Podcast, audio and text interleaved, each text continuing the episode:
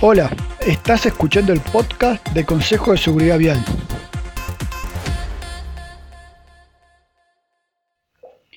Aquí hablaremos sobre elementos de manejo que podemos aplicar en nuestra conducción para hacer de la vía un lugar más seguro.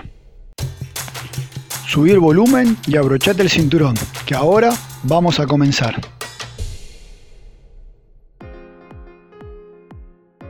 ¿Qué preparativos debemos tener para que las mascotas viajen en auto. Lo primero que tenemos que tener en cuenta es ir acostumbrando a las mascotas para que se sientan cómodas en el auto y no causen problemas.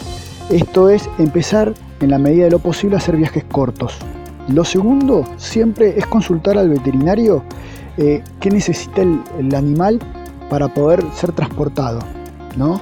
Eh, no olvidemos que eh, en caso de accidente o que el perro en las paradas que pare para descansar y hacer sus necesidades eh, se puede escapar, entonces es fundamental que durante el viaje tenga la correa con el, eh, collar para que sea identificado.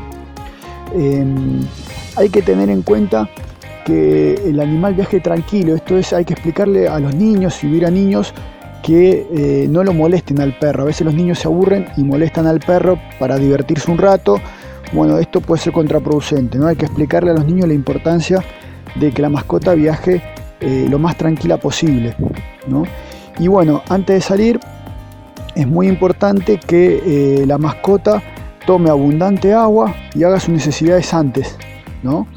Y bueno, esos son los consejos previos a, salir a hacer un viaje largo eh, en auto. Son consejos del perito Brunori para una conducción más segura. ¿Ya escuchaste el episodio de hoy? Ahora te invito a aplicarlo durante la conducción de esta semana.